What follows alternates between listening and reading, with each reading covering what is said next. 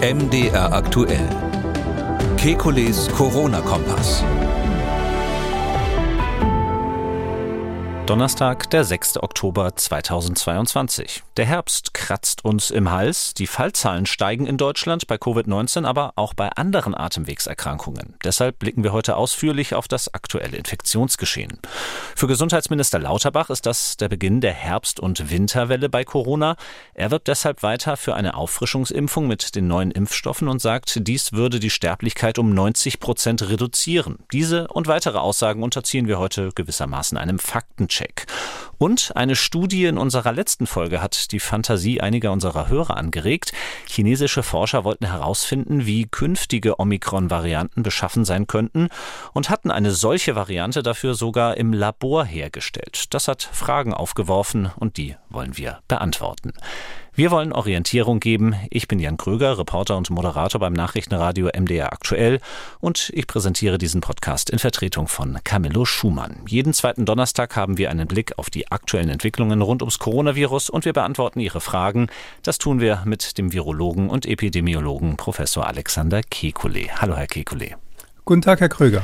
Herr Kekulé, bevor wir anfangen, möchte ich erstmal allen Hörerinnen und Hörern danken, die an Camillo Schumann ihre Genesungswünsche übermittelt haben, per Mail und manche sogar per Telefon. Vielen Dank dafür. Das kommt an und äh, das tut gut. Wie gesagt, dasselbe nochmal wie vor zwei Wochen. Äh, Camillo Schumann ist längere Zeit erkrankt, geht damit sehr diskret um.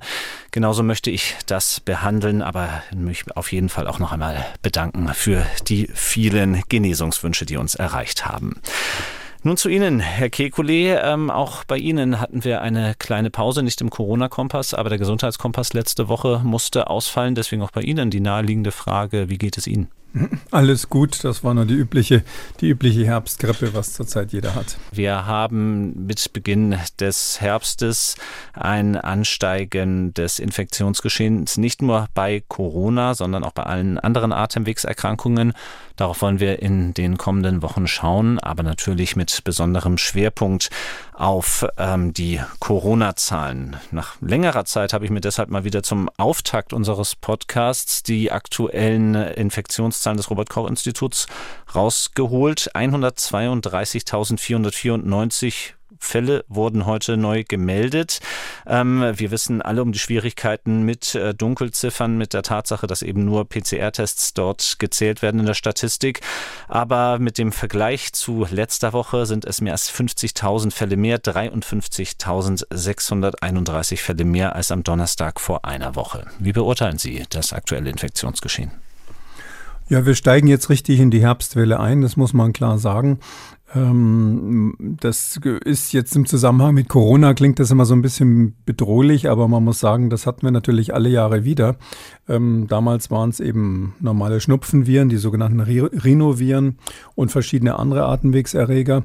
Jetzt haben wir wieder Rhinoviren hauptsächlich und auch Coronaviren unter anderem ähm, so dass ich mal sagen würde, ja, da gibt es eine Herbstwelle von Erkältungen, die ist ganz deutlich, die ist auch, muss man sagen, nach den bisherigen Daten äh, stärker als im letzten Jahr.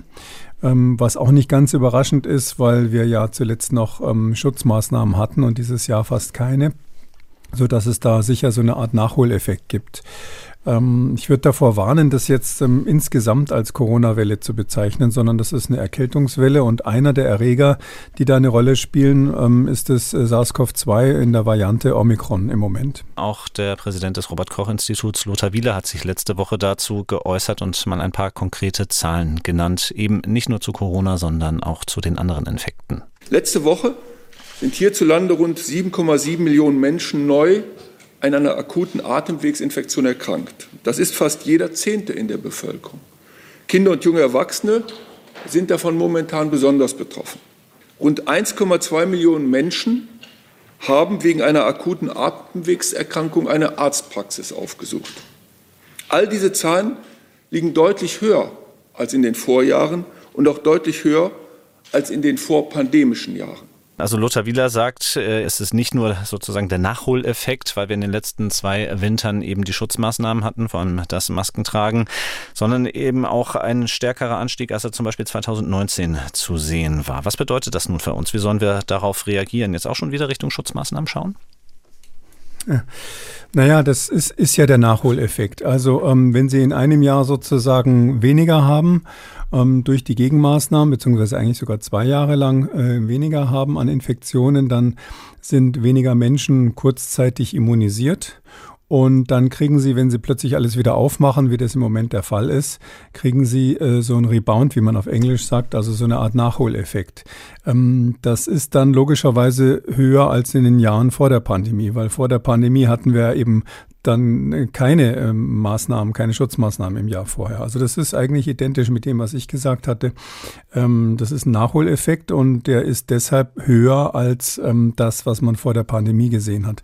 Vielleicht noch eine Zahl ganz konkret dazu. Ähm, es ist so, dass die ähm, Rhinoviren, also diese Erreger, mhm. ganz normalen Schnupfenerreger, äh, die, die der Herr Wieler auch erwähnt hat in der Pressekonferenz, die sind ziemlich genau doppelt so häufig wie SARS-CoV-2 nachgewiesen worden. Also der mhm. Dunkelziffer mal außen vor, das gibt es natürlich bei beidem, aber ähm, doppelt so häufig ist, ist Rhinoviren liegt bei 30 Prozent, SARS-CoV-2 bei 16 Prozent der nachgewiesenen Atemwegserreger. Das war der Stand letzte Woche beim Robert Koch bei dem Robert Koch Bericht. Ähm, was heißt das jetzt so praktisch? Ähm, es ist natürlich so, jemand, der gerade im Moment eine Infektion mit einem Rhinovirus zum Beispiel hat, der hat eine relativ geringe Wahrscheinlichkeit, sich zugleich mit SARS-CoV-2 zu infizieren, weil so Viren ähm, sich gegenseitig das Terrain streitig machen. Ähm, solange eins da quasi dabei ist, eine Infektion ähm, aus, sich auszubreiten dem, auf den Schleimhäuten, ähm, haben es die anderen schwerer ähm, einzudringen. Das liegt daran, dass das Immunsystem in einem generellen Alarmzustand ist, der eben verhindert, dass auch andere äh, Viren in dem gleichen Bereich, in dem gleichen Organsystem zuschlagen, sodass man jetzt schon sagen kann, ähm, da gibt es mehrere Wellen, die laufen parallel, aber die laufen nicht unbedingt im, in, in einem einzelnen Individuum immer überlappend, sondern nacheinander sodass in gewisser Weise auch die Renovieren dann das Coronavirus ausbremsen und umgekehrt.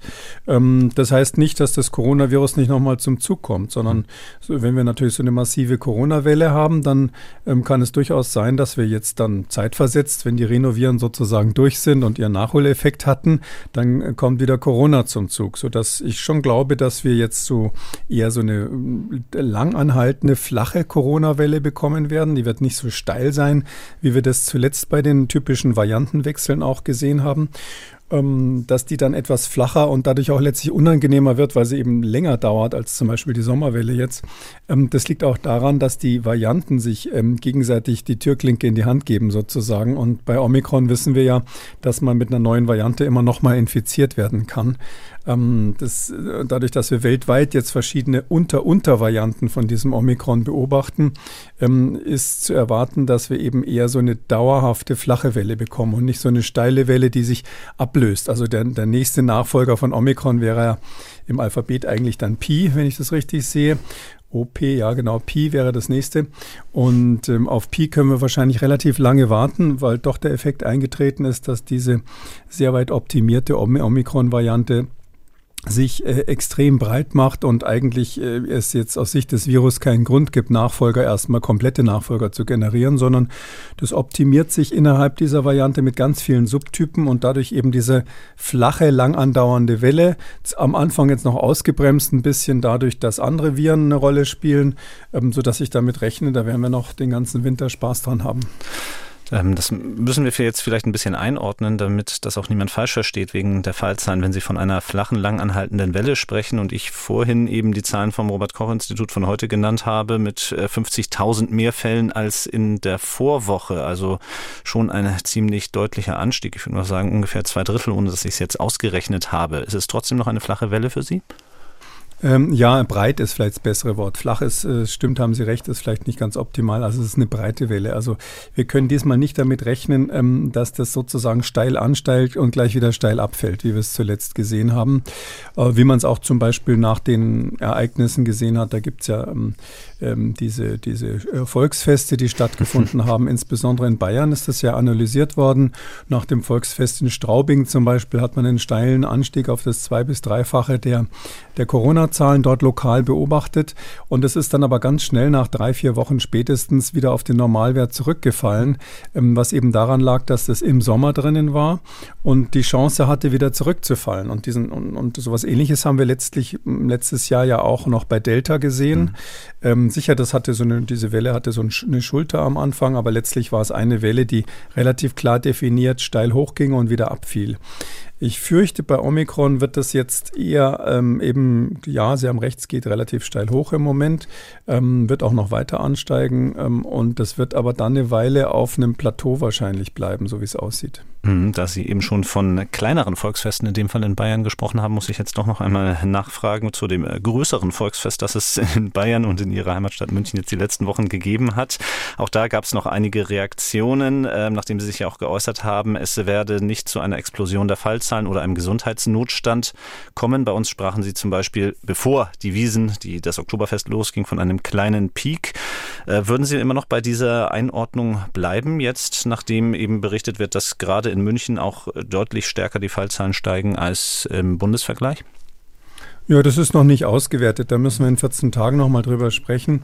Also ähm, es gibt ähm, Daten, die zeigen, dass jetzt in Bayern und in München die Fallzahlen deutlich ansteigen.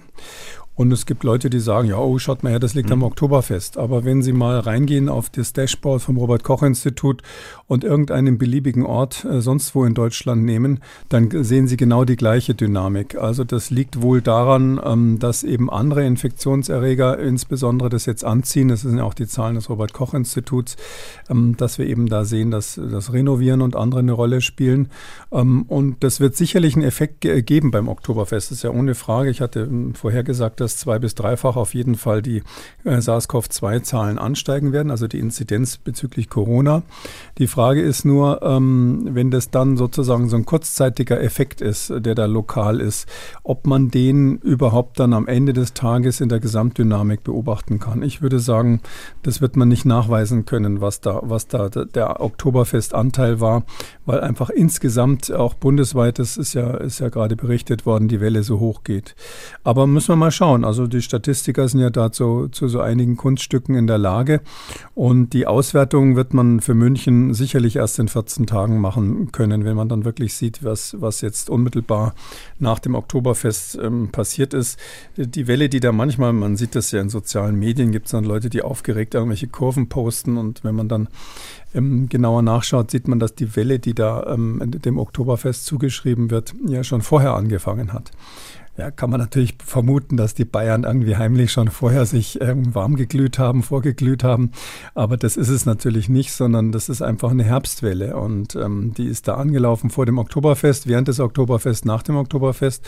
Und hinterher wird man halt ähm, versuchen rauszurechnen, ob die, die, die, die Wiesen sozusagen einen Zusatzeffekt gemacht hat, der irgendwie statistisch signifikant ist und der zu einer weiteren Ausbreitung in der Bevölkerung geführt hat.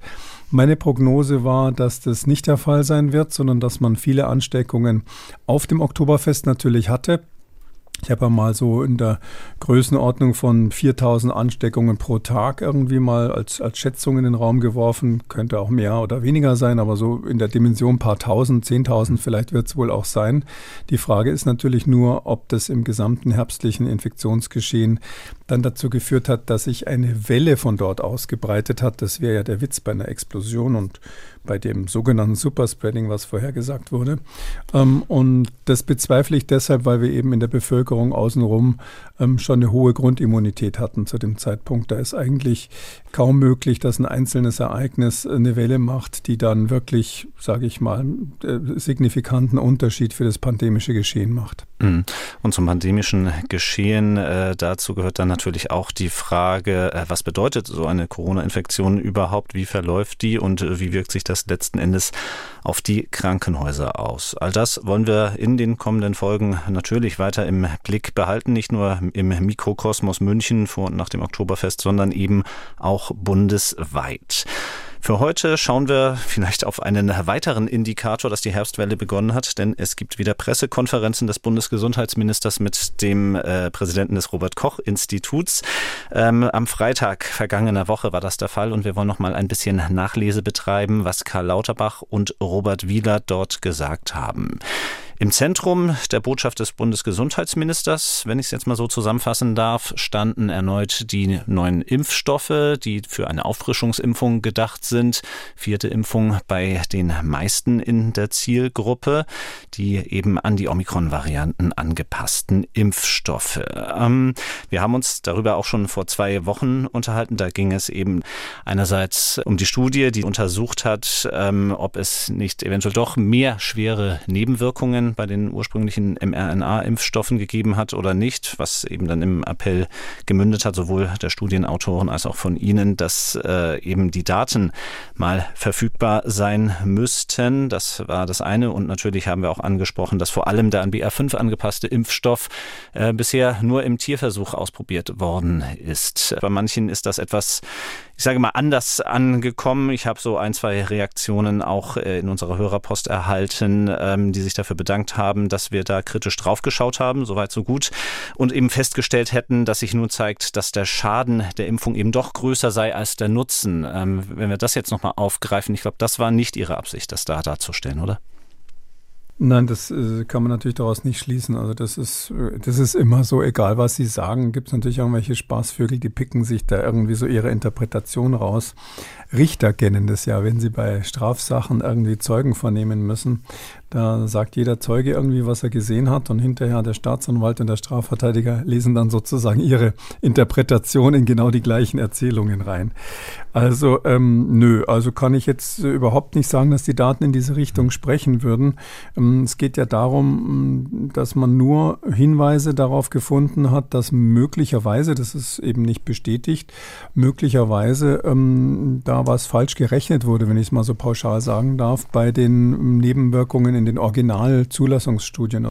Und ähm, selbst wenn da ein Fehler gemacht wurde, hat das natürlich jetzt keinen Einfluss in der Weise, dass man sagen kann, dann ist äh, Nutzen und Risiko umgedreht, sondern ähm, die Größenordnung ist ja, sage ich mal, so 1 zu 50.000 zum Beispiel bei den Herzmuskelentzündungen, die man jetzt aktuell sieht. Damals sind die ja noch gar nicht beobachtet worden. Und ähm, wenn man solche ähm, Daten korrigiert, dann kommt man vielleicht dann auf 1 zu 10.000 in der Korrektur oder ähnliches. Und genauso ist es bei, bei den damals beobachteten Nebenwirkungen. Da gab es eben auch manchmal schwere Nebenwirkungen neurologischer Art zum Beispiel oder Nebenwirkungen, die man besonders beachten musste, die waren natürlich trotzdem extrem selten. Und wenn man da eine Korrektur ansetzen müsste am Schluss, dann würde sich das minimal verändern. Also aus meiner Sicht ist es letztlich ähm, akademisch, weil wir ja damals ähm, in der Situation waren, das war eine Zulassungsstudie, da ging es um die Frage, ob die Zulassungsbehörden überhaupt erlauben, dass man damit impft. Jetzt sind wir ja ähm, einige Milliarden Impfdosen weiter und man hat milliardenfach geimpft und natürlich auch nach der Zulassung, ähm, in, in die meiste Zeit waren das Notfallzulassungen, aber man hat trotzdem gerade deshalb genau geguckt, wie sind, wie häufig sind Nebenwirkungen. Und deshalb haben wir eigentlich ein ganz gutes Bild, was da passiert und wie häufig das passiert mit den, zumindest mit den Impfstoffen, die schon lange zugelassen sind. Und ähm, das äh, stellt dann in gewisser Weise die Originalstudie in den Schatten. Das ist dann nicht mehr so wichtig, ob man sich da verrechnet gerechnet hat oder nicht. Ich halte es aber für wichtig, ähm, äh, aus Gründen der Transparenz und aus Gründen des Vertrauensschutzes, dass die Zulassungsbehörden das eben jetzt nochmal nachrechnen mit den Originaldaten, die sie sich dafür beschaffen müssten. Ähm, weil alles andere würde immer dann genau denen, die solche ähm, Briefe schreiben, wie Sie es gerade zitiert haben, Wasser auf die Mühlen geben, wenn man dann sagt, ja, die halten die Daten hier geheim. Ähm, und ähm, deshalb finde ich, äh, her mit den Daten, nicht zu mir auf meinen Schreibtisch, sondern auf den Schreibtisch mhm. des Paul-Ehrlich-Instituts und der Europäischen Arzneimittelbehörde.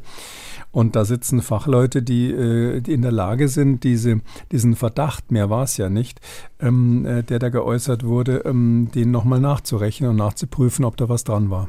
Mhm. Und genauso wollen wir es auch heute halten. Also wir wollen die Fakten, die uns vorliegen, analysieren, aber auch, äh, wo sie da sind, eventuelle Widersprüche aufzeigen. Und einen solchen Widerspruch, meine ich, den hat es gegeben auf der letzten Pressekonferenz bei den beiden Protagonisten, die dort auf dem Podium saßen, der Bundesgesundheitsminister und der RKI-Präsident Karl Lauterbach und Lothar Wieler. Es ging um die Frage, ähm, wie eben die vierte Impfung schützen schützen kann. Auf der einen Seite vor einem schweren Verlauf, vor dem Tod, dazu kommen wir gleich, aber eben auch vor einer Infektion mit dem Coronavirus. Und da wollen wir jetzt mal reinhören in die Pressekonferenz und hören uns erstmal Karl Lauterbach an. Die Studienlage ist die, dass wir im Tierexperiment und auch bei also den Impfstoffen, die wir bisher genutzt haben, immer gesehen haben, dass die neutralisierenden Antikörpertiter korreliert haben mit dem Schutz vor Infektionen. Das ist immer die Frage, wie lange ist der Schutz, aber man hat eine gewisse Zeit lang also Schutz vor der Infektion. Das kann man approximieren oder konnte man in den Studien immer approximieren durch die Höhe der variantenspezifischen neutralisierenden Antikörpertiter wenn diese über 1000 lagen. Und darüber gibt es halt sehr viele Studien und somit also ist alles dazu gesagt. Alles war von ihm dazu gesagt, aber eben noch nicht alles dazu gesagt von Lothar Wieler. Der äußerte sich folgendermaßen. Wir kennen keinen Wert, den wir im Labor bestimmen können, mit dem wir sagen, diese Person hat einen Schutz oder diese Person hat keinen Schutz. Es gibt auch nach anderthalb Jahren intensiver Forschung noch keinen Laborparameter, mit dem Sie das sagen können. Sie können Antikörper-Titer bestimmen und Sie können auch dann in der Zellkultur im Labor bestimmen, dass man mit diesen Antikörpern bestimmte Viruslasten reduzieren kann, aber es gibt keinen Grenzwert. Das ist ein ganz wichtiger Punkt. Ähm, das, das, es muss auch immer wieder in den Köpfen der Leute sein. So, das heißt also, es korrelieren hohe Antikörpertiter auch nicht zwingend mit gutem Schutz. Es gibt auch Menschen, die haben ganz niedrige Antikörpertiter, aber wenn man dann eine Infektion hat und sie dann nachverfolgt, haben sie trotzdem Schutz. Gut, soweit Karl Lauterbach und äh, Lothar Wieler. Ähm, gehe ich recht in der Annahme, dass wir es mit einem Widerspruch zu tun haben? Und wenn ja, wer von beiden hat recht? Das ist so eine, das ist, ja, in gewisser Weise ist ein kleiner Widerspruch da mhm. drinnen, aber das ist hauptsächlich vom Eindruck. Ähm, ich weiß, dass das eine irrsinnige Welle gemacht hat und ich muss zugeben, ich habe diesmal die Pressekonferenz tatsächlich selber verfolgt, live sogar richtig, mhm. ähm, was ich sonst jetzt, wo ich sonst jetzt nicht so viel Zeit habe, aber da ich eben krank war, konnte ich, äh, konnte ich gemütlich Fernsehen und ähm, da ist mir das auch kurz aufgestoßen. Ähm, ist mir ein Kommunikationsproblem. Also ähm, der Herr Lauterbach, der Bundesminister, bezieht sich ja auf die Studienlage, ob es da eine Korrelation zwischen neutralisierenden Antikörpern auf der einen Seite und dem Schutz vor Infektionen auf der anderen Seite gibt. Eine Korrelation. Und da hat er recht. Es ist tatsächlich so, es gibt natürlich ähm, eine Korrelation zwischen Impfung und Schutz vor Infektion. Auch zwischen Impfung und Schutz vor Krankenhaus. Da ist es viel besser und viel stärker und äh, wirksamer. Schutz vor Tod noch besser. Aber es gibt auch einen kleinen Schutz, sage ich mal, vor Infektionen. Ich habe immer, wenn ich jetzt äh, an die Wand gestellt wurde und musste unbedingt was sagen, habe ich gesagt, naja, so sagen wir mal 10% Schutzwirkung oder so oder vielleicht 20% kann schon sein, kommt darauf an, wie kurz nach der Impfung Sie das messen. Wenn Sie es gleich danach messen, in den ersten zwei Wochen, sehen Sie einen deutlichen Effekt und nach zwei Monaten ist nichts mehr messbar bezüglich des Schutzes vor Infektionen. Ähm, das heißt, es gibt eine Korrelation und das korreliert auch zu den Antikörpertittern. Das ist ja irgendwie auch klar, weil diese sogenannten neutralisierenden Antikörper, die sind ja im Blut im Prinzip. Und wenn man sich vorstellt, so ein Virus kommt da auf die Schleimhaut, dann kann eben der Antikörper vom Blut im Prinzip auch auf die, auf die Schleimhaut übertreten. Es gibt auch bestimmte Antikörper, die direkt auf der Schleimhaut generiert werden. Das sind jetzt nicht die gleichen, die man im Blut misst, aber eine gewisse Korrelation haben die zueinander. Und dann können diese Antikörper, wenn so ein Virus daherkommt, unter Umständen im Idealfall das sofort wegfangen. Ähm, das ist ja so die Idee der Impfung, wenn es eine sogenannte sterilisierende Immunität gibt. Diesen Effekt gibt es schon manchmal, aber eben selten und das ist der Grund, warum ich immer gegen 2G war, dass man sagt, also Geimpfte haben Sonderrechte, weil ich eben immer gesagt habe, nein, die sind trotzdem häufig noch ansteckend. Häufig noch ansteckend heißt natürlich nicht, dass es in keinem Fall überhaupt nichts bringt, sich zu impfen. So, und der Herr Lauterbach äh, hat das gleiche Argument umgekehrt sozusagen gebracht. Er will, ja nur sagen, mhm. es gibt eine gewisse Korrelation. Er macht es jetzt bei so einem Antikörpertitter von 1000 fest. Das finde ich relativ sportlich, weil ich finde, da gibt es jetzt nicht massenweise Studien, die genau diese Zahl belegen. Aber ich sag mal, irgendwo in der Zehnerpotenz ist es nicht falsch zu sagen, irgendwo, also es liegt nicht bei 100 und es liegt nicht bei 10.000, sondern irgendwo bei 10 hoch 3, also irgendwo bei, 10, bei 1000. Also so gesehen sagt er, gibt es eine Korrelation. Wer viele Antikörper hat, hat wahrscheinlich einen etwas besseren Schutz, auch wenn der nach wie vor schlecht ist vor Infektion. Herr Wieler ähm, sagt für den Einzelnen, und das ist eben der Unterschied zwischen Statistik und ähm, äh, individueller Prognose, mhm. für den Einzelnen können wir keinen Wert vorhersagen, wo wir sagen, okay, wenn du den und den Titter hast, bist du geschützt. Das ist auch richtig. Also ist eigentlich beides richtig, weil das ist ja ganz klar, wenn Sie so eine riesen Statistik haben, wo Sie irgendwie schwammig so einen Wert rausquetschen können, ich, wie gesagt, die 1000 ist irgendwie mal so ganz grob über Daumen gepeilt, mm, äh, dann können Sie nicht jedem Einzelnen sagen, sagen, okay, du hast jetzt 1001 und deshalb kann dir nichts passieren, äh, ziehe los und geh aufs Oktoberfest oder ähnliches, sondern der kann sich natürlich sehr wohl anstecken und äh, insbesondere der Schutz vor Infektionen im Gegensatz zu schweren Verläufen und Todesfällen ist, da, da ist die Marke echt schwer zu finden, weil es eben nur so ein schwacher Schutz ist. Und ich hatte in dieser Pressekonferenz deutlich den Eindruck, dass der Herr Wieler hm, auch versucht hat, so ein bisschen, ohne es zu sagen, den Herrn Lauterbach da äh, zu korrigieren, möchte ich nicht sagen, aber mhm. sozusagen sozusagen zu, zu spezifizieren, indem er dann immer wieder darauf hingewiesen hat, ja, und ganz klar ist es bei Infektion, bei schweren Verläufen und Todesfällen. Und äh, man kann sich das so vorstellen. Also, wenn Sie grundsätzlich sagen, jemand, der einen Regenschirm dabei hat und rausgeht, hat eine geringere Wahrscheinlichkeit, wenn es regnet, nass zu werden dann ist das wahrscheinlich richtig. Brauche ich gar keine große äh, Statistik dazu zu machen. Aber ich kann nicht jedem Einzelnen sagen, dass er garantiert nicht nass wird, wenn er einen Schirm dabei hat, weil es könnte sein, dass der Sturm so schlimm ist, dass ihm der Schirm wegbläst oder er ist draußen und macht seinen Schirm auf und hoppla, der hat ein Loch oder ist kaputt vom letzten Mal, haben die Kinder dabei gehabt sonst was. Das heißt, er kann, obwohl er einen Schirm dabei hat, nass werden. Das, äh, die Erfahrung hat vielleicht auch jeder schon mal gemacht. Und dann gibt es auch diese Leute, die haben überhaupt keinen Schirm dabei und die gehen raus und werden überhaupt nicht nass, weil ausgerechnet in dem Moment, wo die rausgingen, hat es halt an der Stelle nicht geregnet. Ähm, sodass es beide Varianten gibt, aber trotzdem stimmt die, also, sodass man nicht individuell sagen kann, der Schirm schützt dich mit Sicherheit. Ähm, und äh, man kann auch nicht sagen, ab einer bestimmten Größe des Schirms bist du geschützt, was vielleicht mit dem Antikörpertitter korrigieren würde. Aber man kann grundsätzlich sagen, einen Schirm dabei zu haben, ist besser als keinen. Und das sind diese zwei Aussagen. Das letztere hat Herr Lauterbach betont und das erstere Herr Wieler. Mhm. Dann äh, soweit die Einordnung, was ähm, den Schutz vor einer Infektion angeht. Ähm, Sie hatten es ja auch schon gesagt, Herr Wieler hat immer darauf hingewiesen, es geht vor allem um die Impfung gegen schwere Verläufe und ähm, gegen äh, den Tod. Ähm, auch dazu hat sich Karl Lauterbach geäußert auf der Pressekonferenz, nämlich folgendermaßen. Die vierte Impfung reduziert bei denjenigen, die schon dreimal geimpft sind, die Sterblichkeit, zum Beispiel auf der Grundlage von gestern gezeigten CDC-Daten aus den Vereinigten Staaten, noch einmal um 90 Prozent. Das heißt, es macht für ältere Menschen einen Riesenunterschied, ob man dreimal geimpft ist oder ob man viermal geimpft ist.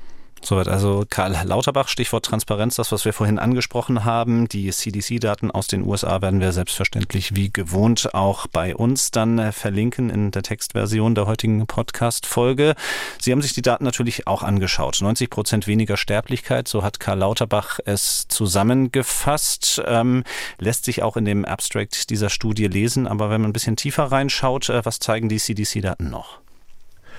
Das ist ähm, ähm, eine Studie, die wir schon länger beobachten, die auch in diesem Podcast schon ein paar Mal drangekommen ist, ähm, wo man ähm, in der Größenordnung von 10.000 Einwohnern von Altenheimen ähm, beobachtet hat. Ähm, und das macht man jetzt schon sehr lange. Das sind insgesamt 196, äh, fast 200 Altenheime in insgesamt 19 Bundesstaaten der USA. Und diesmal hat man rausgegriffen in einem Beobachtungszeitraum, während jetzt Omikron unterwegs war, also März bis Juli diesen Jahres, da hat man 1900 ungefähr rausgegriffen, die zum vierten Mal geimpft wurden, also die zweiten Booster gekriegt haben. Und bei denen, für die hat man dann 1900 Kontrollen rausgesucht, die eben nur dreimal geimpft wurden. Und da wollte man sehen, krieg, wer kriegt jetzt häufiger oder ist da ein Unterschied bei der Häufigkeit schwerer Verläufe und Todesfälle insbesondere. Und was sich gezeigt hat, ist tatsächlich, da hat der Bundesminister recht, ähm, es sind fast 90 Prozent ähm, Verringerung des Risikos zu sterben. Ähm, und es sind äh, ungefähr 74 Prozent Verringerung des Risikos rein mal als, als Schätzwert in dieser Studie ähm, ähm, für Hospitalisierung oder Tod, also entweder oder. Das Problem ist, diese Zahlen sind, und das ist eben hier immer die Schwierigkeit, wenn man so kleine Zahlen hat, das basiert auf ganz wenigen Zahlen und ist statistisch daher nur ganz knapp signifikant. Ähm, diese Sterblichkeit, da ist nur ein einziger gestorben in dem Beobachtungszeitraum. Also von 1900 Leuten gab es nur einen, wo man gesagt hat, der ist irgendwie im Zusammenhang mit Covid gestorben. Ähm, in der Gruppe der vierfach Geimpften und bei den dreifach Geimpften waren es acht.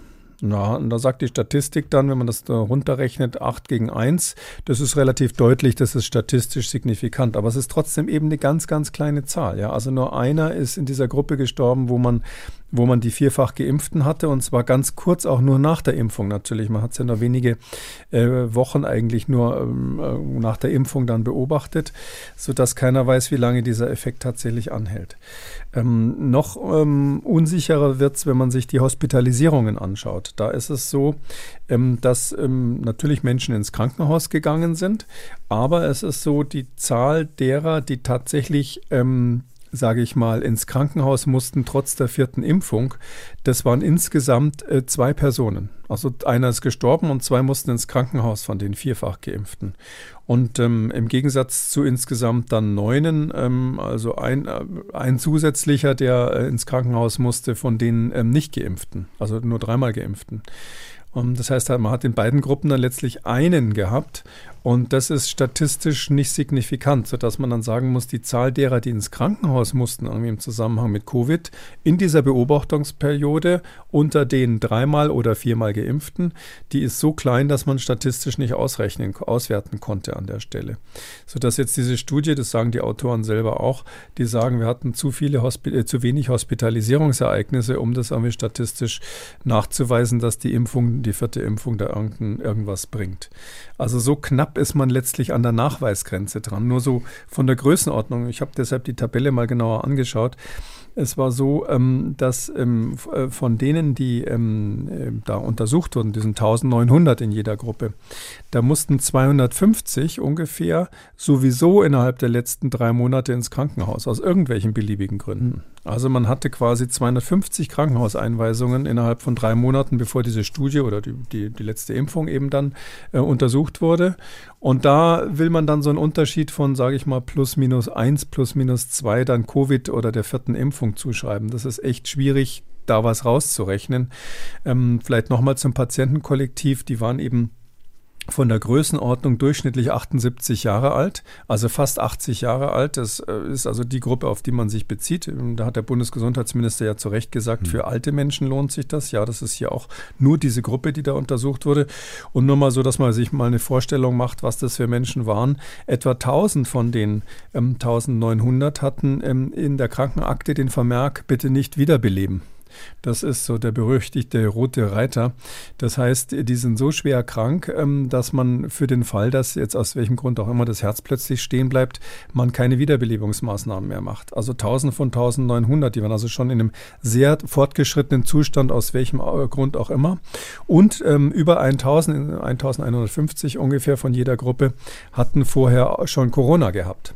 Wobei nicht klar ist, war das kurz vorher, war das lang vorher, hatten die da vielleicht einen Immunschutz noch aus der Zeit ähm, wie, äh, oder hat man vielleicht zu nah an die letzte Infektion dran geimpft? Und das gibt es ja auch. Ähm, all diese Dinge sind Störfaktoren in der Statistik, sodass man sagen muss, ja, bei dieser Studie hat sich gezeigt, ähm, dass es einen gewissen Effekt gibt. Die vierte Impfung ist besser als nur drei Impfungen für ähm, Menschen, die durchschnittlich 78 Jahre alt sind und insgesamt viele Grunderkrankungen haben und im Altersheim liegen in den USA, wo man da in Klammern Übergewicht nochmal mit dazu nehmen muss. Das ist ja ein Phänomen, was dort viel häufiger als bei uns ist als Risikofaktor. Ähm, wenn man das alles dazu sagt, kann man sagen, es ist ein schwaches Argument, aber es ist ein Argument für die vierte Impfung. Ähm, ich finde, es ist trotzdem grundsätzlich sinnvoll, weil es ja schon andere Daten gibt, die haben wir auch schon besprochen mhm. aus Israel und von der amerikanischen Studie, die auch schon gezeigt haben, mit, mit bisschen anderem Patientenkollektiv. Bei der Israel-Studie war es nicht Omikron, sondern die vorherige Variante Delta. Bei der amerikanischen Studie ging es äh, darum, dass man äh, gegen Ungeimpfte verglichen hat, aber in beiden Fällen ist auch gezeigt worden, dass so in der Größenordnung von 70 bis 80 Prozent Schutz, zusätzliche Schutzwirkung auftritt, indem man Menschen, die über sechs Monate nicht geimpft wurden und die keine Krankheit durchgemacht haben, jetzt nochmal zum vierten Mal, äh, zum zweiten Mal boostert.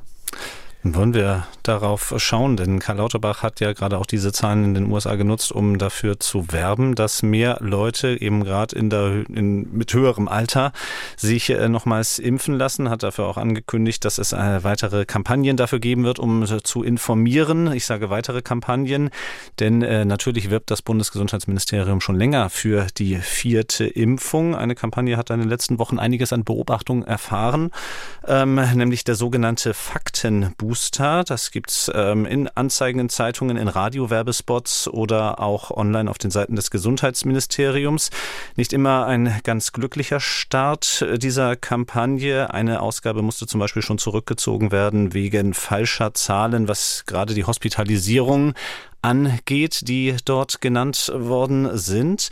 Ähm, und äh, auch diese 30-sekündigen Werbespots im Radio, die lösen doch bei dem ein oder anderen Hörer von uns äh, mehr Fragen aus, als dass sie dann tatsächlich äh, den Entschluss äh, bei ihnen bewirken, sich impfen zu lassen. Ina Rapp zum Beispiel hat uns äh, eine Mail geschrieben, nachdem sie folgenden Radiospot gehört hat, den wir uns kurz einmal in Auszügen anhören wollen.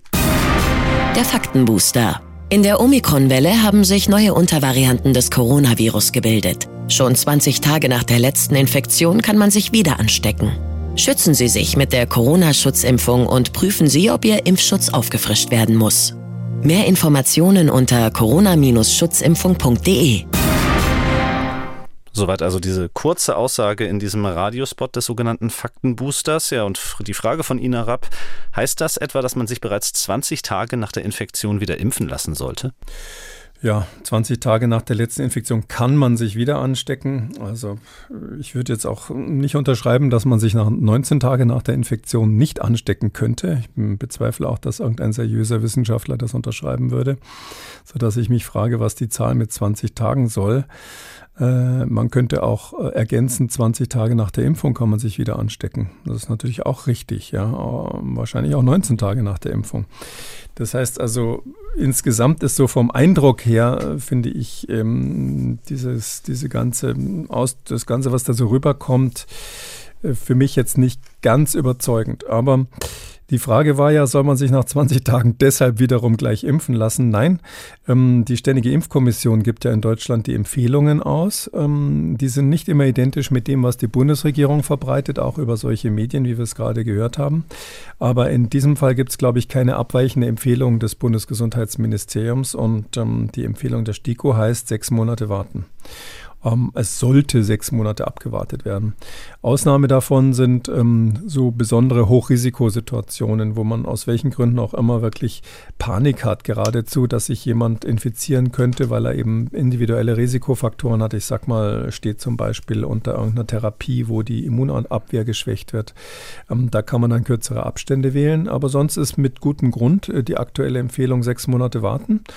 Und ähm, das ähm, heißt also dann, wenn ich jetzt ähm, mal die Information des Bundesgesundheitsministeriums zusammenfasse mit der ähm, des, ähm, der STIKO, natürlich mit einem kleinen Schmunzler dabei. Hm.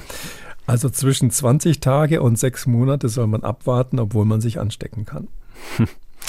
Ähm, ich habe das auch äh, deshalb ähm, eingespielt oder die Frage aufgenommen von äh, Frau Rapp, äh, denn in den kommenden Minuten wollen wir nun eine neue Studie besprechen. Die befasst sich auch mit äh, im Grunde der Frage, wann ist der richtige Zeitpunkt, sich nochmals impfen zu lassen. Dort allerdings äh, für den Fall, dass man eben schon infiziert war, was allerdings ja mittlerweile doch auch auf viele Menschen in Deutschland zutrifft. Was verrät uns die Studie dazu? Ja, das ist ähm, für Wissenschaftler eine ganz spannende Studie hier. Die ist gerade äh, bei Cell veröffentlicht worden, in einem sehr renommierten Journal. Ähm, und da ähm, geht es darum, ähm, um die Frage, die haben letztlich nur 66 Probanden gehabt, das ist nicht so viel, aber die haben sehr genau im Blut untersucht, was passiert eigentlich, wenn man ähm, geimpft wird und vorher schon mal infiziert war. Die haben also das eingeteilt dann in drei Gruppen. Eine, die also nach der Impfung sich nicht infiziert hat und die auch vorher nicht infiziert waren, die sozusagen nur geimpft waren. Eine Gruppe, die hatten eine Infektion irgendwann mal vor Omikron. Also da geht es um Infektionen, die also Delta oder oder früher waren und wurden dann geimpft. Und die dritte Gruppe, die ist geimpft worden und hat danach eine Infektion gekriegt. Dann typischerweise natürlich, weil es eine aktuelle Studie ist mit Omikron. Und ähm, da haben sie ganz viele interessante, immunologisch interessante Daten gefunden. Aber das eine, was, was, was relativ wichtig ist, also wenn man ähm, entweder ähm, schon mal ähm, äh, nach der, wenn man entweder nach der Boosterung eine Infektion kriegt, oder wenn man vor der Boosterung gar keine Infektion hatte. Dann schießen durch die Boosterung die Antikörper munter nach oben und auch diese B-Zellen, die B-Lymphozyten, das sind weiße Blutzellen, die die Antikörper produzieren oder die Vorstufen von denen sind, die die Antikörper produzieren, auch die schießen nach oben, sodass man sieht, aha, das Boostern bringt also echt was. Ähm, in dem Fall geht es um die dritte Impfung hier. Ähm, das bringt also echt was, weil man hier ähm, eine deutliche Verbesserung der Immunantwort kriegt.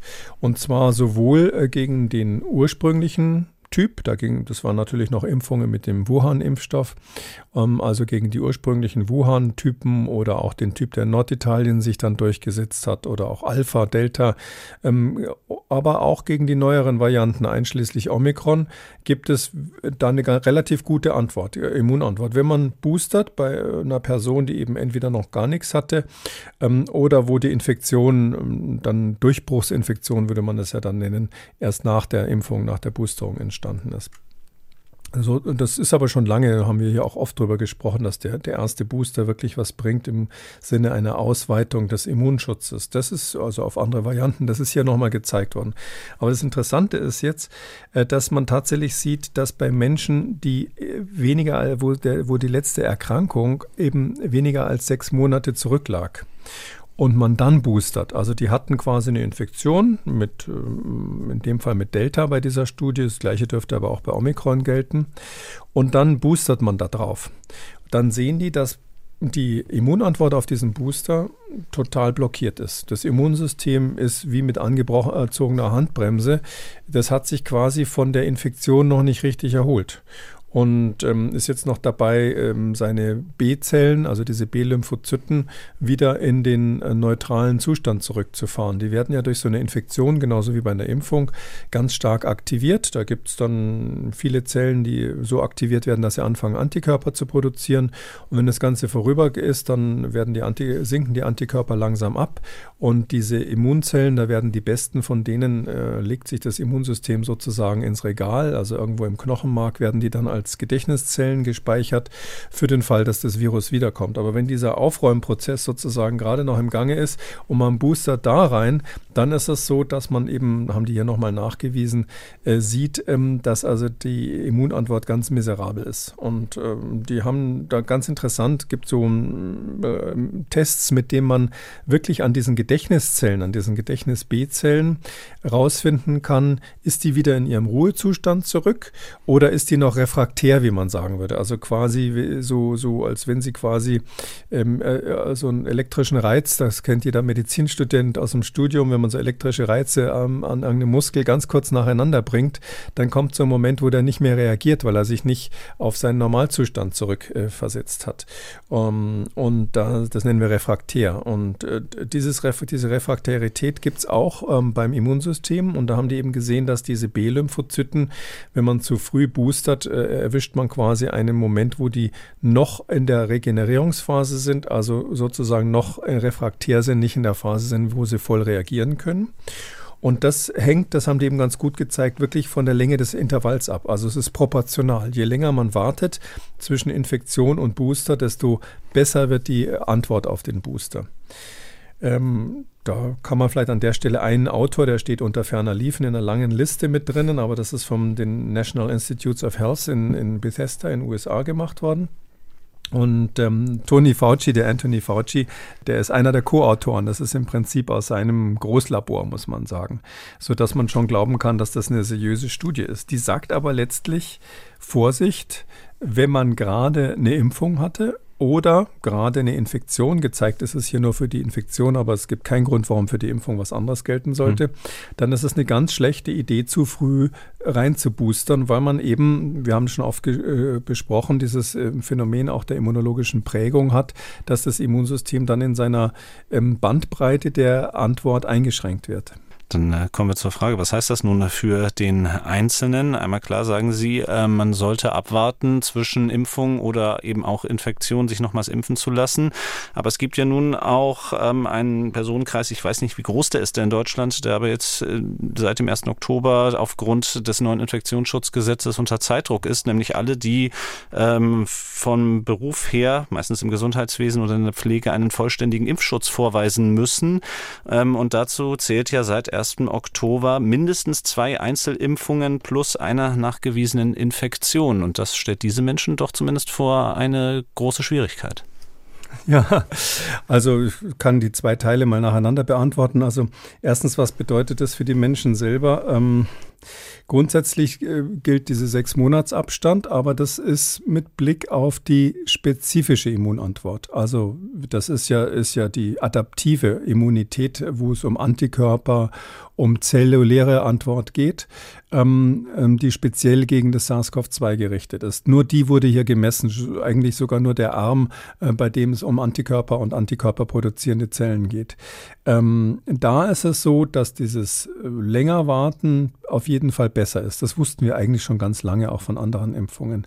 Es gibt aber den zweiten Effekt, ähm, der eben einen erheblichen Faktor auch offensichtlich ausmacht, bei, speziell bei diesen mRNA-Impfstoffen, dass man eine unspezifische Stimulation des Immunsystems hat. Und das ist dann so ähnlich wie eine akute Virusinfektion mit einem anderen Virus. Ähm, da reagiert dann das sogenannte angeborene Immunsystem, der angeborene Arm des Immunsystems.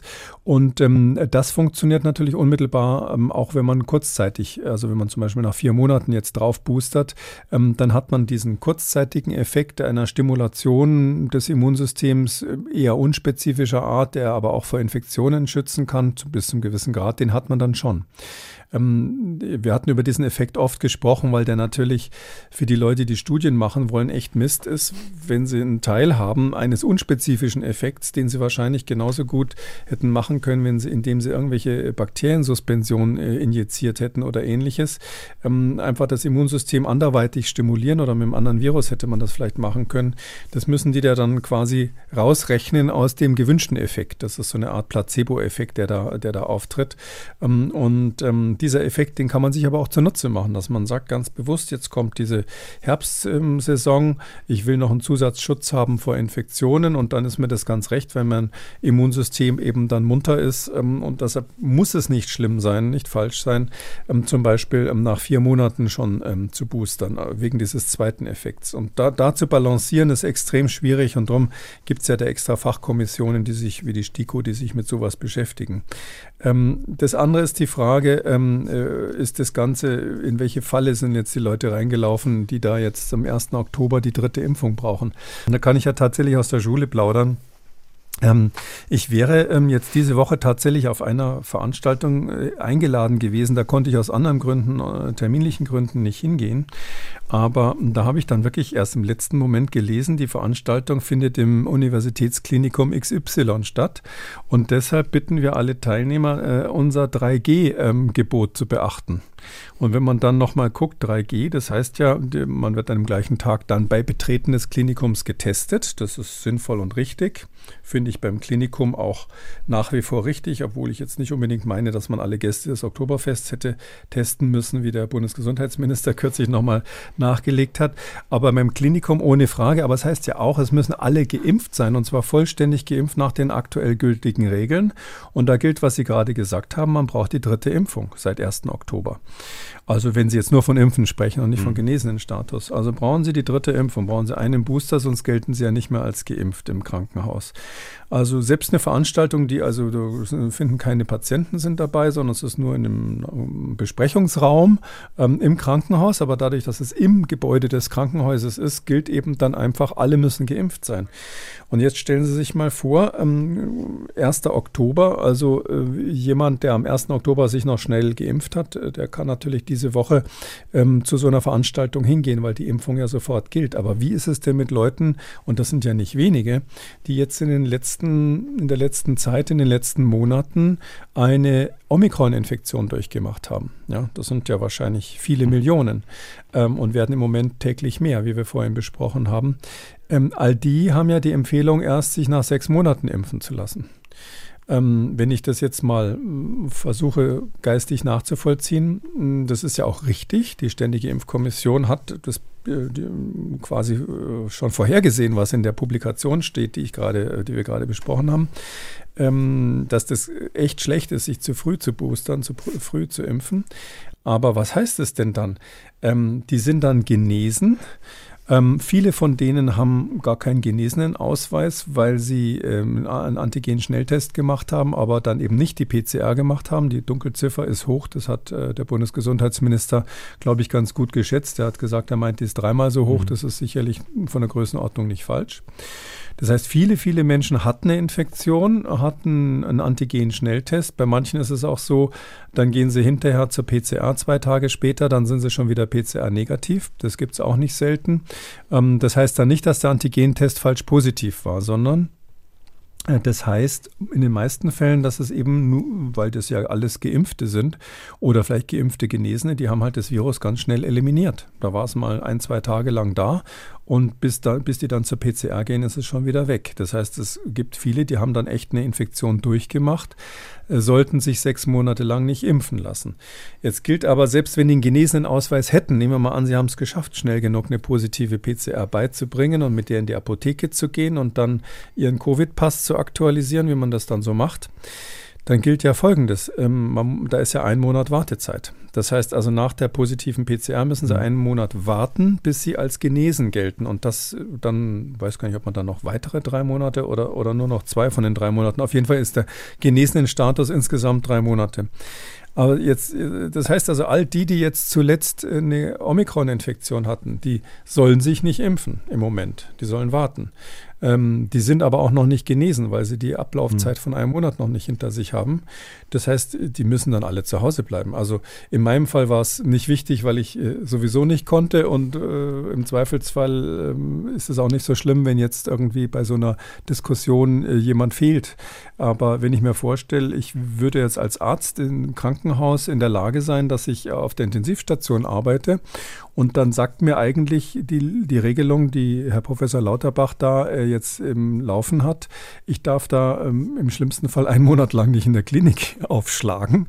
Ähm, da, da, muss ich sagen, Moment mal, wie ist das eigentlich mit dieser Ansage, dass jetzt ab sofort alles fakten- und wissenschaftsbasiert sein sollte in der Politik? Da bin ich ein bisschen, bin ich ein bisschen ratlos, sage ich mal an der Stelle. Das also ganz aktuell die Auswirkungen, jedenfalls für viele, die es betrifft, die eben nicht äh, dreimal geimpft sind oder die anderen Bedingungen erfüllen, die aktuell im Infektionsschutzgesetz stehen. Nun haben wir ähm, die vierte Impfung betrachtet, sozusagen aus der Sicht der Hochaltrigen, der Berufstätigen. Nun schauen wir noch einmal auf eine ganz andere Altersgruppe, nämlich die Kinder und Jugendlichen. Auch da gibt es in Bezug auf Impfung Neuigkeiten, zumindest wenn man äh, nach Norden über die Grenzen schaut. Denn ähm, in den letzten Tagen hat Schweden sich dazu entschieden, die Covid-Impfung nicht mehr für Kinder und Jugendliche zu empfehlen, mit der Ausnahme, sie gehören zu einer Risikogruppe und folgt damit einem anderen skandinavischen Land, nämlich Dänemark, das ähnliches bereits Ende August ähm, beschlossen hat. Ähm, ja, wie reagieren Sie darauf? Keine Impfempfehlung eben mehr für Kinder und Jugendliche. Ähm, ja, ich glaube, das ist bekannt, dass ich bei zwei Gruppen so ein bisschen immer noch Bauchschmerzen habe mit der Impfempfehlung. Das eine sind tatsächlich ähm, Kinder, sage ich mal. Bei Jugendlichen ist es da, der Übergang dann irgendwann mal fließend, aber Kinder bis elf Jahre in Deutschland ist ja da bei uns die Grenze fünf bis elf. Ähm, da ähm, habe ich von Anfang an die Evidenz nicht wirklich gesehen, warum man die allgemeine Impfempfehlung aussprechen soll. Ich war auch der Meinung, dass die STIKO das ähm, eigentlich gar nicht begründet hat. Ähm, und ähm, zwischen 11 und 18 kann man sagen, na gut, dann irgendwann ist das Immunsystem in dem Alter tatsächlich so weit ausgereift, dass man es mit dem Erwachsenen vergleichen kann. Ähm, die STIKO selber hatte ja sich auch diese Entscheidung nicht leicht gemacht. Also die haben ja zunächst mal, so wie auch in Großbritannien, auch in skandinavischen Ländern am Anfang, haben die ja erstmal ähm, noch vor Omikron haben die ja keine Empfehlung ausgesprochen für Kinder, weil sie gesagt haben, erstens für die Kinder selbst ist die Risiko-Nutzen-Abwägung so, dass wir kein Überwiegen des Nutzens sehen in der Regel. Also ganz allgemein bei Kindern ohne Risikofaktoren, ähm, weil sie selber eben so selten krank werden und so selten schwer krank werden, dass man eigentlich nicht sieht, was die, warum man die Impfung empfehlen soll. Und dann haben sie noch eine Stufe weiter eingezogen bei der STIKO und haben gesagt, wie sieht es mit dem epidemiologischen Nutzen aus? Und dann haben sie eben damals gesagt, auf, äh, noch damals, das war noch vor der Delta-Welle, hat man gesagt, aufgrund epidemiologischer Daten gibt es auch keinen Grund, das zu empfehlen, weil durch die Impfung der Kinder man keinen einen wirklich besseren Schutz der Erwachsenen und der Risikopersonen hinkriegt, als wenn man eine halbwegs gründliche Impfung der Erwachsenen hat. Ähm, und dann hat die STIKO so sinngemäß gesagt, na gut, also weder epidemiologisch noch vom individuellen Gesundheitsschutz können wir es empfehlen, aber wir gehen jetzt noch einen Schritt weiter und überlegen mal, welche äh, sekundären Nachteile haben denn Kinder, wenn sie ungeimpft sind? Und dann haben sie gesagt, das ist für Kinder ganz schlimm, wenn sie, weil sie nicht geimpft sind, äh, nicht in die Schule können, weil mhm. Schulen geschlossen werden müssen aufgrund von aus epidemiologischen Gründen und dann, was die dann sozusagen sozial und psychologisch als Nachteile haben, das wurde dann auch noch in die Waagschale gepackt. Und dann ging sie also oh, schwuppdiwupp ähm, auf die andere Seite und äh, die Waage und dann hat man also gesehen, okay, äh, dann überwiegt eben doch irgendwie die Argumentation für die Impfung, weil wir wollen, dass die Kinder äh, insbesondere im Hinblick auf die Schule und die sozialen Kontakte nicht weiter ähm, isoliert werden. Das zur Vorgeschichte ist wichtig, weil ähm, jetzt sind wir ja in einer ganz anderen Phase. Die STIKO hat dann relativ überraschend im Mai war das, ähm, hat sie gesagt, okay, wir empfehlen jetzt auch für alle Kinder da quasi ab fünf Jahre durchgehend ähm, die Impfung. Bei Kindern haben sie so ein bisschen gesagt, naja, nicht Baum, nicht Borke. Wir empfehlen nur eine einmalige Impfung und nicht die vollständige Immunisierung. Außer die Kinder sind ähm, in einem Haushalt, wo eine Risikoperson lebt. Also wenn die mit irgendwie einem kranken Opa zusammenleben oder so, dann sollen sie zweimal geimpft werden. Ähm, das war jetzt der Stand vom, von der Empfehlung im Mai, wo es auch eine wissenschaftliche Begründung gab. Ähm, die Begründung ähm, hat im Grunde genommen, kann man sagen, nichts mit Krankheitslast bei Kindern zu tun gehabt, sondern da stand klipp und klar drin, Kinder sind nach wie vor so gut wie nie betroffen von schweren Verläufen. Und Basis waren ja da noch die Zahlen, die vorher die Delta-Welle gemacht hatte. Also die haben natürlich erkannt, dass Omikron unterwegs ist. Im Mai war das schon bekannt, aber die Zahl der Gesamtverstorbenen verstorbenen und, und schwerkranken Kinder, da wurde natürlich in die Waagschale gelegt, was man vorher auch mit SARS-CoV-2 beobachtet hatte. Ich meine, jetzt äh, sind wir von dort aus ähm, gerade ein halbes Jahr später. Ähm, ich glaube, da muss man, so wie das Schweden gemacht hat, ähm, nochmal alles auf Los ähm, stellen und überlegen, wie ist eigentlich jetzt die Nutzen-Risiko-Abwägung bei Kindern? Wir haben ja nach wie vor die Situation, dass ähm, die extrem seltenen Nebenwirkungen ähm, bei jungen Menschen häufiger sind. Also in, insbesondere diese Herzmuskelentzündung, auch, auch ähm, Störung der Blutgerinnung und so sieht man tendenziell eher bei jüngeren Menschen. Obwohl ich immer, immer dazu sagen muss, das ist extrem selten. Kein Grund, sich nicht impfen zu lassen. Auch für einen 20-Jährigen kein Grund, sich nicht impfen zu lassen. Aber wenn wir jetzt an die Kinder von 5 bis 11 denken, hat man zusätzlich noch diese Fragen, die eben mit der immunologischen Prägung zusammen zu, tu zu tun haben. Gerade eben haben wir wieder eine Studie besprochen, die, ähm, äh, die äh, dafür einige Belege liefert und es gibt viele andere, wir haben es ja schon oft besprochen. Mm, es ist nicht ganz klar, ob das von Vorteil ist fürs Immunsystem, wenn ein Mensch im Laufe seines Lebens das Virus zum ersten Mal in Form des Impfstoffs kennengelernt hat. Kann sein, dass das überhaupt keinen Schaden macht, kann aber auch sein, dass das eben, eben äh, im Wege dieser immunologischen Prägung dazu führt, dass die Plastizität des Immunsystems für ähnliche ähm, Antigenreize, für ähnliche Viren oder andere Subtypen dann eben nicht mehr so gut ist danach. Ich sage absichtlich kann sein, also ich habe da keinen Beleg für. Hm. Es gibt aber ähm, Tierexperimente, die ähm, in diese Richtung was nachlegen, äh, nahelegen und natürlich auch die Daten ähm, mit diesen kurz aufeinanderfolgenden äh, Boosterimpfungen. Da gibt es immer wieder Hinweise, die, da, die damit zu tun haben, dass offensichtlich durch eine vorherangegangene Impfung oder durch eine vorangegangene Infektion die Plastizität ähm, beeinflusst wird oder andersrum gesagt, das Immunsystem eben dann ähm, plötzlich auf so auf einem Auge blind ist, was, was was so ähnliche Erreger wie den, den es zum ersten Mal gesehen hat, betrifft. Darum sagt man auch, dass es die originelle, die ursprüngliche Antigensünde, Original mhm. Antigenic Sin. So, und mit diesen Fragezeichen im Raum, meine ich, muss man auf der anderen Seite jetzt, äh, wenn ich jetzt diese Waagschale mal aufmache, sagen, da gibt es ja dann ähm, ja, letztes Mal war, war entscheidend der Faktor, die, die Schulen sollen nicht geschlossen worden werden, weil die Kinder ungeimpft sind. Das steht ja jetzt nun definitiv nicht im Raum. Also selbst ähm, unser sehr vorsichtiger Bundesgesundheitsminister hat in dieser Pressekonferenz gesagt, er geht davon aus, dass die Schulen, nein, nee, war glaube ich, der war, war Herr Wieler, war das der in der Konferenz, das gesagt hat, der Präsident des RKI, mhm. hat gesagt, er geht davon aus, dass die Schulen nicht geschlossen werden in diesem Winter. Klar, die Länder würden das anordnen, kann er letztlich nicht in die Glaskugel gucken, aber ich würde auch mal sagen, davon redet im Moment zum Glück keiner und es gibt auch keine Begründung dafür.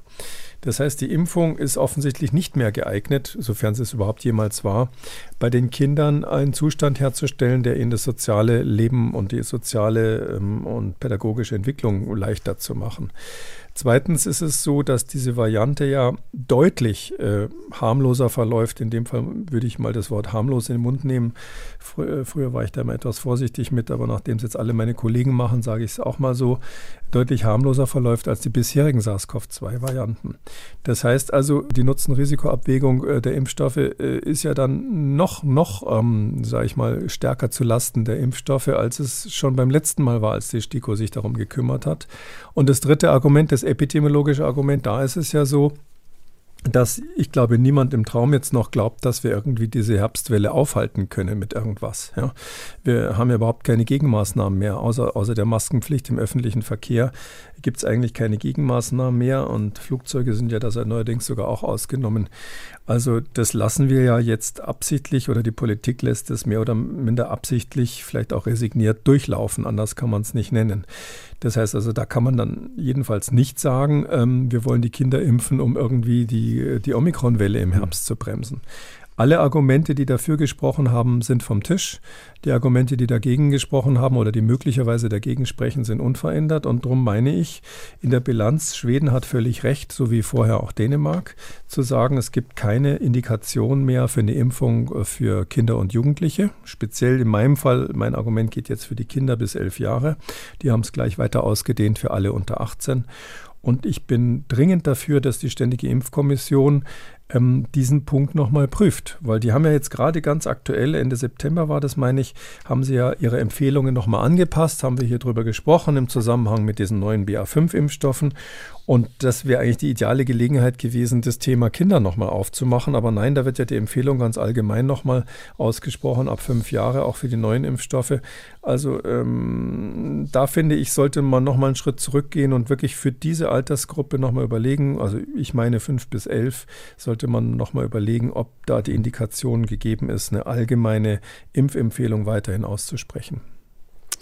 Damit kommen wir abschließend zu den Hörerfragen und die haben sich fast aus äh, und die haben sich zu einem großen Teil auch aus unserer letzten Folge ergeben. Da hatten wir eine Preprint-Studie aus China besprochen. Die Forscher dort hatten äh, untersucht, wie künftige Omikron-Varianten aussehen könnten. Äh, Stichwort Immunflucht und dabei im Labor auch so eine Variante entwickelt, die eben genauso beschaffen wäre wie eben diese, sagen wir mal aus Sicht des Virus ideale Variante. Dazu haben uns nun mehrere Fragen erreicht. Fangen wir erst einmal an mit dem Anruf von Johannes Hohentanner aus München. Sie hatten erwähnt, diese in China entwickelte Universal-Immun-Escape-Variante des äh, Covid-Virus.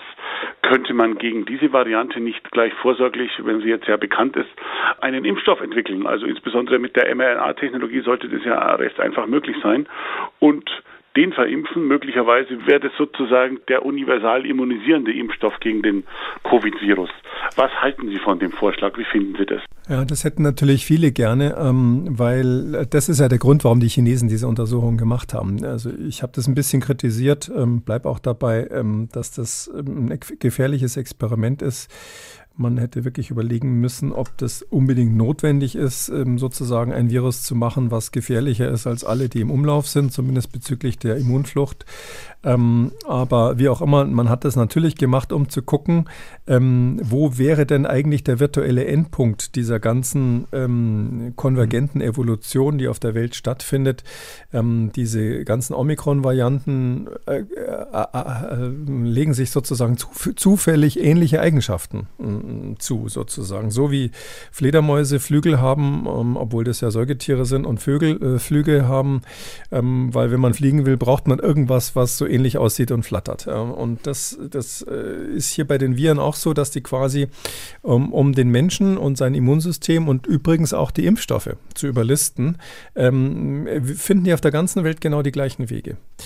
Ähm, das Blöde ist nur, ähm, genau gegen diese Variante einen Universalimpfstoff herzustellen, funktioniert eben nicht, weil das ist dieser gerade dadurch auch gekennzeichnet, dass sie quasi ähm, an der Stelle, des, äh, wo der Rezeptor, ähm, ähm, des, wo das Virus quasi an seinen Rezeptor in der Zelle bindet, also die sogenannte Rezeptorbindungsdomäne heißt das. Das ist die Stelle, wo dieser ACE2-Rezeptor auf der, auf der Schleimhaut gegriffen wird. Also das Virus muss ja, um in die Zelle reinzukommen, sich irgendwo erstmal festhalten und das ist so eine Art Türklinke. Äh, das greift es dann und äh, macht es dann auch auf und kommt quasi in die Zelle rein. Und wenn man dieses Zugreifen quasi blockiert durch einen Antikörper, dann kommt das Virus nicht rein. Und diese Varianten sind eben so raffiniert mh, hm, gemacht, dass sie äh, gegen alle Antikörper oder fast alle, die bei den mhm. Menschen bisher gefunden wurden, ähm, sozusagen ähm, ähm, immun sind. Ähm, genau das will man versuchen. Man will natürlich dann als nächsten Schritt versuchen, noch ein, äh, das noch eins weiter zu drehen. Das ist genau die Idee dieser Untersuchungen, zu sagen, okay, ähm, dann müssten wir halt überlegen, wie wir dann noch schlauer sind, sozusagen Spion gegen Spion, als das, ähm, als das Virus an der Stelle. Ich bin sicher, das wird dem Prinzip gelingen. Dann wird man neue Impfstoffe haben, die so eine Art Universalimpfstoffe dann tatsächlich sind, unter Berücksichtigung dieser Daten. Die Frage ist nur, was passiert dann weiter? Ja, und da glaube ich ganz ganz ehrlich gesagt, äh, das ist eine nicht endende Geschichte. Also, da, wenn man jetzt an dieser Stelle, das ist ja diese Bindungsstelle, wenn man da weitermacht, dann wird man als nächstes wieder Viren sozusagen hervorbringen, die eben dann gegen unseren nächsten Impfstoff ähm, eine Immunität entwickeln. Ich glaube nicht, dass das Virus irgendwann sagt, okay, ähm, Schachmatt, äh, ich gebe auf. ähm, sondern das wird so sein, dass das äh, sich ständig, äh, es wird immer eine Möglichkeit geben, biologisch dem, was wir machen, auszuweichen, sondern im Gegenteil, das, was wir machen mit unseren Impfstoffen, trägt ganz erheblich dazu bei, wie das Virus sich entwickelt. Dass wir jetzt zum Beispiel auf der ganzen Welt diese Unmengen von parallelen äh, Subvarianten von Omikron sehen. Da haben wir ja noch gar nicht so im Detail drüber gesprochen, aber wenn man so die Presse liest, sieht man ja ganz viele neue Namen der Bundesgesundheitsminister kommt auch mit neuen Abkürzungen. Das sind zum Teil äh, Viren, die hat man nur 20 Mal beobachtet oder 50 Mal beobachtet auf der ganzen Welt. Aber da hat man Angst, dass die sich jetzt durchsetzen könnten als Unterkladen, als Unter-Untergruppen von diesem Omikron äh, letztlich. Das sind eigentlich Nachfolger von BA2, die da entstanden sind, so wie BA5 und dann kann man es eben noch weiter runterentwickeln. Aber dass das so viele unterschiedliche sind, das ist, man kann sich das so vorstellen, das ist eher so ein Schwarm. Und die, ähm, äh, die Viren sind ja so, dass die als Spezies sowieso schon lange ähm, quasi nicht ein eindeutig definiert werden, sondern äh, sie haben bestimmte Tierarten. Da ist relativ klar, wie ein Pferd aussieht und wie man das von einem ähm, Zebra oder von einem Maultier unterscheiden kann. Aber bei den Viren ist das so, dass die dadurch, dass die ja ständig mutieren, immer so eine, ähm, so, wir nennen das Quasi-Spezies äh, quasi bilden. Das hat der Manfred Eigen, ein deutscher Nobelpreisträger, mal entwickelt, diesen Begriff, dass es quasi so eine Wolke möglicher Zustände dieser Viren gibt. Und wenn man auf die ganze Wolke drauf schaut und nicht auf eine einzelne Variante, dann muss man sagen, gegen diese ganze Wolke werden wir, äh, weil die immer ausweicht dem, was wir machen und sogar sich weiterentwickelt, die lernt von uns. Ähm, da werden wir wahrscheinlich nicht mit einem Impfstoff, der jetzt diese Rezeptorbindungsdomäne ähm, angreift, irgendwie weiterkommen, sondern da wird man einen Impfstoff haben müssen, der irgendeine andere Stelle des Virus greift, wo es nicht so komfortabel und nicht so schnell mutieren kann. Weil es gibt andere Stellen des Virus, da ist es äh, nicht so einfach, sich anzupassen. Das ist so ähnlich wie bei komplexeren Mechan äh, Organismen auch. Also, äh, wo sie ihre Hände haben, das können sie ganz schnell ändern. Nicht? Sie können die Hand nach links, nach rechts machen, nach oben, nach unten drehen. Ähm, das ist beim Judo gar nicht so leicht, da dem, den Händen des Gegners auszukommen. Aber ähm, an welcher Stelle das Herz im Körper schlägt und mit welchem Rhythmus das schlägt, das können sie nicht so leicht beeinflussen. Und, und so gibt es quasi auch so eine Art Chor, so eine Art Herz beim Virus. Wenn sie da dagegen einen Abwehrmechanismus hätten, dann könnte sich das durch Mutationen auch nicht so schnell rauswinden an der Stelle. Und da versuchen die Wissenschaftler ähm, dran zu arbeiten, haben wir mal drüber gesprochen. Oder andersrum gesagt, nette Idee haben die Chinesen auch, aber ich bin eben nicht so optimistisch, dass man mit dieser, auf diese Weise weiterkommt, sondern man wird nur diese Quasi-Spezies-Wolke ähm, ein Stück verschieben, aber es wird nicht so sein, dass das Virus dann weg ist. Und dann haben die Stichworte China und Labor natürlich bei manchen noch ganz andere Assoziationen ausgelöst, die wir auch äh, durch den letzten zwei bis zweieinhalb Jahren mittlerweile kennen. Andreas Voss fragt, ist die genannte unabhängig in verschiedenen Regionen der Welt zu beobachtende Konvergenz der Entwicklung des Virus, das was Sie eben gerade auch noch beschrieben haben, ein Indiz für eine doch künstliche Herkunft des Virus oder ein auch bei anderen Viren historisch beobachtetes Phänomen? Ähm, historisch hat man sowas noch nicht beobachtet, sondern wir sind das erste Mal sozusagen ähm, in diesem Theater in, im Logenplatz und können da zuschauen, weil die Molekularbiologie gab es früher noch nicht. Ähm, aber es ist sehr, sehr wahrscheinlich, dass das, was wir hier beobachten, ähm, das normale, natürliche Phänomen ist. Natürlich mit der Einschränkung, dass auch die Impfstoffe eine Rolle spielen dabei. Wobei das übrigens kein Argument gegen Impfstoffe ist. Es gibt ja so Impfkritiker, die sagen, es ist noch nie ausprobiert worden, äh, mit einem Impfstoff eine Pandemie zu beenden. Ähm, unser eigenes Immunsystem ist natürlich der stärkste Player an der Stelle, um das Virus zu formen oder diese Viruswolke zu formen. der Impfstoff ist nur einer von vielen Faktoren an der Stelle. Und diese Konvergenz, die da stattfindet, diese konvergente Evolution, ähm, das ist eher eine Folge dessen, dass das Virus einfach neu in der Menschheit ist. Das ist in einem ganz neuen Wirt, an den es sich gerade anpasst. Wir haben zum Beispiel jetzt gerade aktuell äh, super interessante Studien, wie das Virus das überhaupt macht. Und ein Faktor, wie sich das anpasst, ist, dass es eben ganz gezielt jetzt sich spezialisiert auf bestimmte Organe im Körper. Am Anfang hat es ganz viel infiziert. Es gab ja auch dann plötzlich, da war die Niere dann mit infiziert und sonst was alles. Und ähm, vor allem die Lunge primär infiziert. Das war ja so, dass die Menschen ganz schnell eine virale Lungenentzündung bekommen haben. Und jetzt befällt das Virus eben viel gezielter die oberen Atemwege, so ähnlich wie ein Schnupfenvirus, weil das für das Virus viel besser ist, kann sich da besser ausbreiten und eben schnellere Subvarianten bilden und so weiter. Und das, äh, da das, dieser Anpassungsprozess findet da gerade erst statt. Ein anderes Phänomen kann ich vielleicht an der Stelle loswerden, ist gerade super spannend, vielleicht sprechen wir nochmal drüber.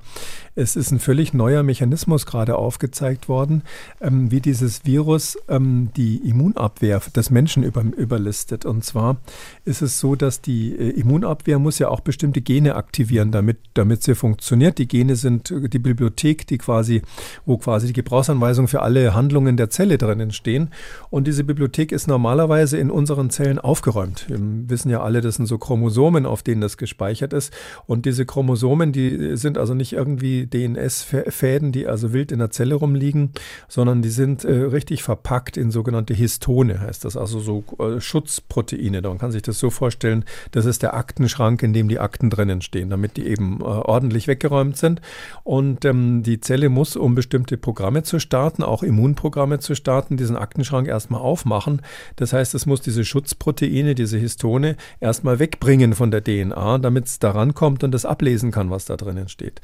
Und das ist jetzt gerade gezeigt worden, das ist völlig neu, gab es bei keinem anderen Virus, dass man das bisher beobachtet hat, dass SARS-CoV-2 in der Lage ist, quasi den Schlüssel von diesem Schrank zu verbiegen, dass also das, ähm, dass die Zelle nicht mehr in der Lage ist, da die Tür aufzumachen, wo dahinter die Infekt äh, Information ist, wie man ähm, bestimmte Antikörper bildet oder wie das, wie das Immunsystem eben reagiert reagiert. Und äh, das ist also ein ganz neuer Trick, äh, sage ich mal, echt hinterfotzig, hätte ich fast gesagt.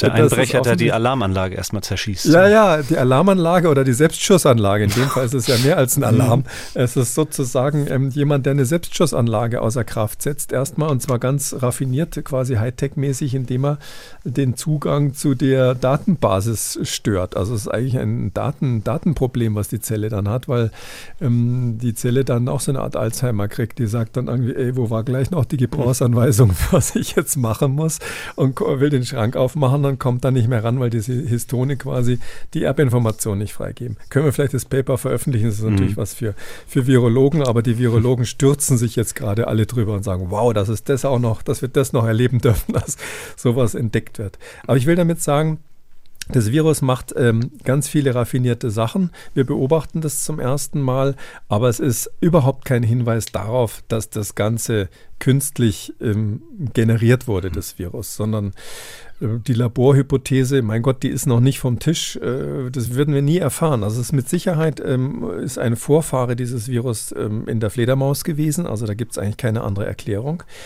Die Frage ist nur, was ist dann passiert? Dann gab es auch mit sehr, sehr hoher Wahrscheinlichkeit irgendein Säugetier als Zwischenwirt, in dem sich das Virus weiterentwickelt hat.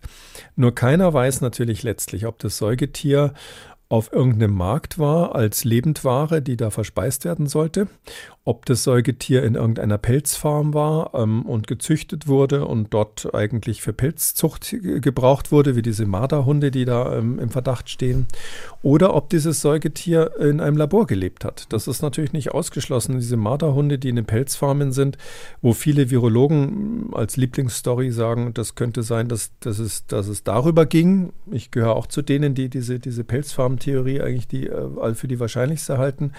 Ähm, ähm, aber es könnte genauso gut sein, dass dieser Marderhund im Labor war. Und wir wissen eben, dass solche Marderhunde definitiv in Wuhan zu dieser Zeit im Labor gehalten wurden. Und zwar auch mit dem Zweck, SARS-CoV-2-Viren weiter zu untersuchen. Und das muss ja dann gar nicht Absicht sein. Kann dann durchaus sein, dass aus Versehen sich das Virus in so einem Tier dann optimiert hat. Und wenn dann ein Laborunfall dazukommt, äh, hätte man das gleiche Ergebnis, als äh, wenn, das, wenn dieser Marderhund in der Pilzzucht gelebt hat. Wir werden das nie erfahren, weil wenn es äh, wirklich so war, dass es aus dem Labor äh, aus Versehen, ich bin absolut sicher, dass keiner da absichtlich was mhm. zusammengeschraubt hat, aber aus Versehen sozusagen entstanden und ausgebüxt ist, dann werden wir das definitiv nicht äh, erfahren. Die Evidenz, die Beweise dafür, die sind verschwunden. Also das, äh, falls es welche mal gegeben hat, ist absolut sicher, dass China dafür sorgt, dass die Welt das nicht erfahren wird. Ähm, und in, in, dieser Lage ist halt die Frage, ob man sich jetzt dann noch länger mit dieser Idee auseinandersetzen soll, weil wir brauchen China aus vielen Gründen. Nicht nur inzwischen aus virologischen Gründen, auch aus geopolitischen Gründen, wenn man in die Ukraine schaut. Ähm, und äh, jetzt da weiter rumzumachen, wenn es ein Unfall war, war es wirklich ein Unfall. Und ich bin absolut sicher, dass kein Wissenschaftler in China irgendwie eine Pandemie auslösen wollte. Und äh, wenn es ein Unfall war, kann man auch sicher sein, dass die Vorkehrungen getroffen haben, dass zumindest das gleiche Malheur nicht nochmal passiert. Hm, aber Sie sagten auch zuletzt in einer der letzten Ausgaben des Gesundheitskompass, für wahrscheinlicher halten Sie die anderen Übertragungswege. Ja, viel wahrscheinlicher, mhm. natürlich.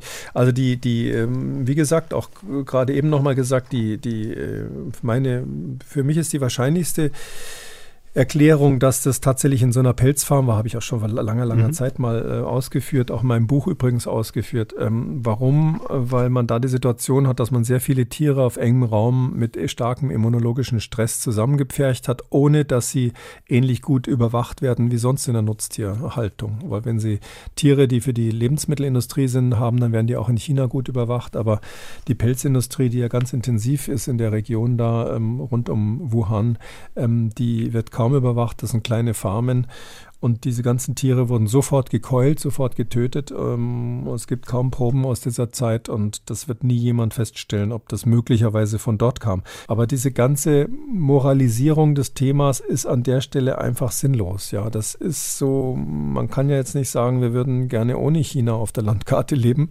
Und ähm, man wird im Gegenteil zeigen müssen, dass wir in der Lage sind, mit ähm, ähm, Peking zusammenzuarbeiten. Und wir müssen auch auf, in diesem Bereich der Seuchenbekämpfung wieder einen Weg finden, zu kommunizieren. Das war vor dieser Pandemie wesentlich besser. Und das war am Anfang der Pandemie wesentlich besser. Die Chinesen haben den ersten PCR-Test entwickelt für die, ähm, für die, für SARS-CoV-2, auch wenn manche Leute in Deutschland was anderes behaupten. Und die haben das sofort bekannt gegeben. Die haben, äh, ich glaube, am 11. Januar 2020 haben sie der Welt erklärt, äh, wie die Sequenz aussieht und so weiter. Das war eine Revolution, ja. Ähm, klar, vorher einige Wochen ist das vertuscht worden, aber die, da gab es Kräfte in China, Wissenschaftler, die wollten wollten, dass, diese, dass die Welt äh, teilhat daran, diese Pandemie, die da drohte, zu bekämpfen. Und ähm, all diese Leute haben es jetzt viel schwieriger als vorher, seitdem da mit dem Zeigefinger nach Wuhan gezeigt wird und alle sagen, äh, ihr habt möglicherweise äh, die Seuche im Labor ausgelöst. Damit sind wir am Ende der 326. Ausgabe von Kekules Corona-Kompass. Vielen Dank, Herr Kekule. Wir hören uns in der kommenden Woche wieder. Dann zur nächsten Folge von Kekules Gesundheitskompass. Den nächsten Corona-Kompass gibt es dann in zwei Wochen. Vielen Dank für heute und bis dahin. Gerne, bis dann, Herr Kröger. Tschüss. Und wenn Sie eine Frage haben, dann schreiben Sie uns. Die Adresse mdraktuell-podcast.mdr.de oder rufen Sie uns an, kostenlos unter 0800 322 00. Kekules Corona-Kompass gibt es als ausführlichen Podcast unter Audio und Radio auf mdr.de, in der ARD-Audiothek bei YouTube und überall, wo es Podcasts gibt. Und wer das ein oder andere Thema noch einmal vertiefen möchte, alle wichtigen Links zur Sendung und alle Folgen zum Nachlesen finden Sie unter jeder Folge unter Audio und Radio auf mdr.de. MDR aktuell. Kekules Corona-Kompass.